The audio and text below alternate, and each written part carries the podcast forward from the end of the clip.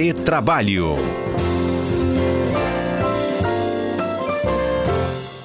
Meu bom dia para vocês, Alberto Nemer, Cássio Moro, tudo bem? Bom dia, Fernanda. Bom dia, Cássio. Bom dia, ouvintes da CBN. Tudo ótimo. Cássio? Bom dia, bom dia, bom dia, Fernanda. Bom dia, Alberto. Bom dia, ouvintes. Tudo tranquilo. Olha, gente, ontem nós apresentamos aqui para os nossos ouvintes, através de uma reportagem, né, esse episódio envolvendo uma mãe lá de Cariacica, que passou por aquela série de constrangimentos durante uma fase de recrutamento, né, de entrevista para uma oportunidade de emprego. Ela sendo já desqualificada ali pela condição de mãe.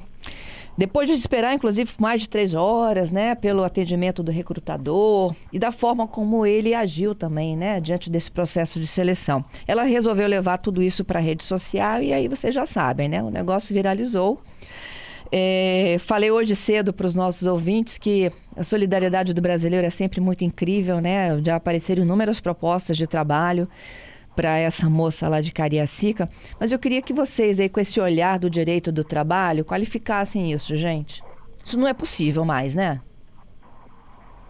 Não, não é possível, né? Assim, é, é, triste, né? A gente trazer um assunto na prática. Coisa é a gente debater isso na teoria, né? é, na expectativa que não ocorra. Mas, infelizmente, é, essa, essa, essa né, mulher né, teve esse constrangimento, não só isso, né, toda essa atitude que, a, que, a, que o recrutador fez com ela fere de morte a Constituição Federal, né, que ela é muito clara ao dizer que ninguém pode sofrer qualquer tipo de discriminação, seja em razão de sexo, gênero, religião, etc. E a gente, às vezes, é, demora a acreditar que isso é uma realidade, né? Mas, infelizmente, é. As mulheres hoje é, conquistaram o seu espaço no mercado de trabalho a, com muita luta, mas ainda tem muita luta ainda para ser feita, infelizmente, por conta de atitudes é, lamentáveis como essa. Cássio? É, exatamente, Fernando. E você falou dois pontos muito importantes nessa situação, que é o primeiro, a, a, o fato dela divulgar nas redes sociais e a solidariedade do brasileiro. Evidentemente que essa, esse assunto, esse tema, o que aconteceu com o recrutador, foi, é, o que ele fez foi um absurdo. A grande vantagem é das redes sociais é que ela pôde externar isso, isso viralizou e a sociedade, inclusive eu estava lendo agora na Gazeta que ela já conseguiu propostas de emprego, né? É, isso também me lembra uma outra situação que aconteceu aconteceu recentemente de uma, de uma faxineira de um show do Alok que estava dançando e foi demitida, foi dispensada e nem pagaram a diária dela da dispensa. O Alok fez toda uma propaganda, pagou mês de salário e ela também recebeu propostas. Essa é uma grande vantagem, tanto para essa trabalhadora que sofreu um preconceito grave, quanto aquela outra que você pode divulgar e a coisa pode ir vir para a mídia. Imagine na época em que não se tinha esse tipo de divulgação, em que a entrevista, essa aqui ainda foi escrita, tinha no WhatsApp. Imagine uma entrevista tete a tete num, num, numa sala fechada que ela não pode divulgar para ninguém, né? Então, pelo menos tivemos essa reparação. Isso que aconteceu é que a gente intitula como um dano pré-contratual, um dano, pré, dano moral pré-contratual, que sim é passível de reparação, inclusive na Justiça do Trabalho, uma indenização quanto a isso. Isso aí. É, eu imagino, né? Você falou que ela já teve propostas de, de trabalho, mas é bom aqui até reforçar para os empresários que estão nos ouvindo que nenhuma delas é do Espírito Santo, viu, gente? Estamos precisando de é, solidariedade também aqui no nosso estado do Espírito Santo, que ela é moradora de Cariacica. É, vamos incentivar essa corrente do bem, né, para que ela possa encontrar o seu emprego é, inclusive, além do emprego, poder continuar exercendo o seu papel de mãe, que é de suma importância. Né? A gente sabe que as mulheres é, têm uma dupla, tripla jornada, né? Não só às vezes trabalhando, mas como mãe, como dona de casa. E essas questões da maternidade jamais podem influenciar no momento de contratação. É, mas vocês viram que influencia, né? Influencia, é, infelizmente. É, infelizmente, Fernando, ainda há um, um, machismo estrutural no mercado, ainda há um preconceito. Tem evoluído bastante, a gente não pode negar, mas é assim, dá dois passos para frente, um para trás. E infelizmente ainda muita coisa na estrutura, na própria estrutura social de mercado do trabalho tem que ser alterada. Né? É, e o Ministério Público do Trabalho diz que vai apurar né, o comportamento dessa empresa. E aí tem um, um, uma, uma, condição aí muito particular que eu acredito que é o perfil desse recrutador, só que a empresa vai ser penalizada, não? É, tem que entender bem, Fernanda, a relação da empresa com esse recrutador, né?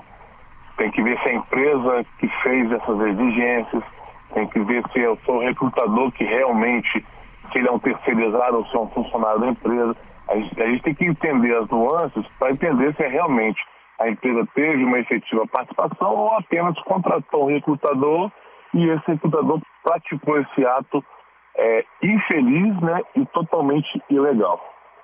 Entendido. O Cássio.